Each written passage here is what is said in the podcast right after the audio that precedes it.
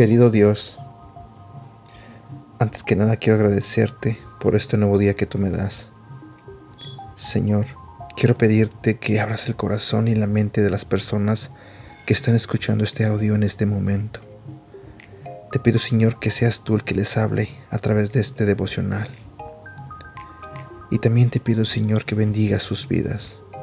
En el nombre de Jesús. Amén. Si viniera alguien y te preguntara, ¿qué piensas del amor? ¿Qué le dirías? ¿Qué es lo que se te vendría primero a la mente? Mira, lo que a mí se vendría a la mente es, en primera, corazoncitos, flores, cosas rojas, chocolates, el sentir bonito. Yo sé que para muchos esta es ah, la idea que tenemos de lo que es el amor. Pero el día de hoy yo te voy a contar un devocional que habla de lo que realmente es el amor en otro nivel. El amor de Dios. Buenos días, mi nombre es Edgar y este es el devocional de Aprendiendo Juntos. El día de hoy vamos a hablar de un tema que se titula La ley del amor.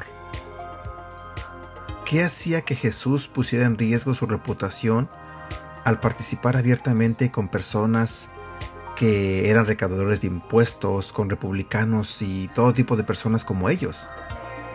La gente después decía, Jesús es un comilón. ¿Por qué? ¿Sería por fastidiar a los fariseos o sería por presumir una nueva religión? No, una sola cosa movía a Jesús, y era el amor a esas personas. Su motivación era el amor, y el amor producía que Él hiciera cualquier cosa aún perder su propia reputación con tal de cumplir el propósito de ayudar a esa gente. ¿Cómo hace falta gente que viva en la ley del amor y deje de vivir en la ley de su religión? La religión aísla a la gente del mundo, porque pone un muro entre el mundo y la santidad de esa religión, pero el amor alcanza a la gente. El amor hace que puedas estar con las personas que tienen mayor necesidad. Jesús habla de algo que ellos no conocían, porque conocían todos los mandamientos de la ley, se los sabían de memoria, cientos de mandamientos que se encontraban en la ley. Pero Jesús les dice un mandamiento nuevo les doy, que se amen los unos a los otros como yo los he amado. Es algo que ellos no conocían, no conocían esta dimensión, no sabían acerca de esa dimensión de vida. Conocían religión, pero no conocían la dimensión del amor. La ley de Moisés contenía la ordenanza que la gente se amara y Jesús corroboró algo que ellos olvidaron, algo que dejaron de lado. Se centraron tanto en su propia santidad, en su vida, que se olvidaron de la esencia de lo que Dios quería transmitir. Se centraron en ellos mismos y se olvidaron de los demás. Tenemos varios ejemplos.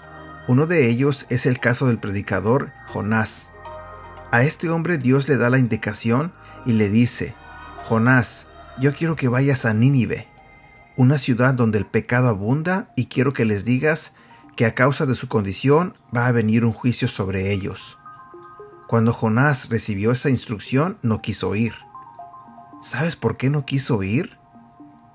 Porque decía, es que si les digo eso, ellos van a cambiar sus malos caminos y se van a convertir a Dios, y yo no quiero que se conviertan, yo quiero que se queden pecadores, que reciban el juicio que se merecen. Esa es la religión. Y Jonás decidió no obedecer. Él decía, si yo les digo que Dios va a destruir la ciudad y se arrepienten y la ciudad no es destruida, mi reputación como profeta va a quedar por los suelos. Porque no se va a cumplir lo que yo dije. Mi reputación es más importante que lo que Dios quiera hacer. Versículo para recordar. Juan capítulo 15, versículo 12. Y esto es lo que les mando, que se amen unos a otros, así como yo los amo a ustedes. Espero que este devocional te haya gustado. Ah, de verdad espero que podamos aplicar todos juntos lo que nos deja esta enseñanza, de que amemos a las personas, que nos amemos los unos a los otros. Recuerda que es un mandamiento que Dios nos da. Pienso que si aplicamos ese mandamiento, el mundo sería diferente. Tenemos que mostrar que somos hijos de Dios. Tenemos que mostrarlo con el ejemplo. Bueno, te deseo de todo corazón que tengas un bonito día y que Dios te bendiga.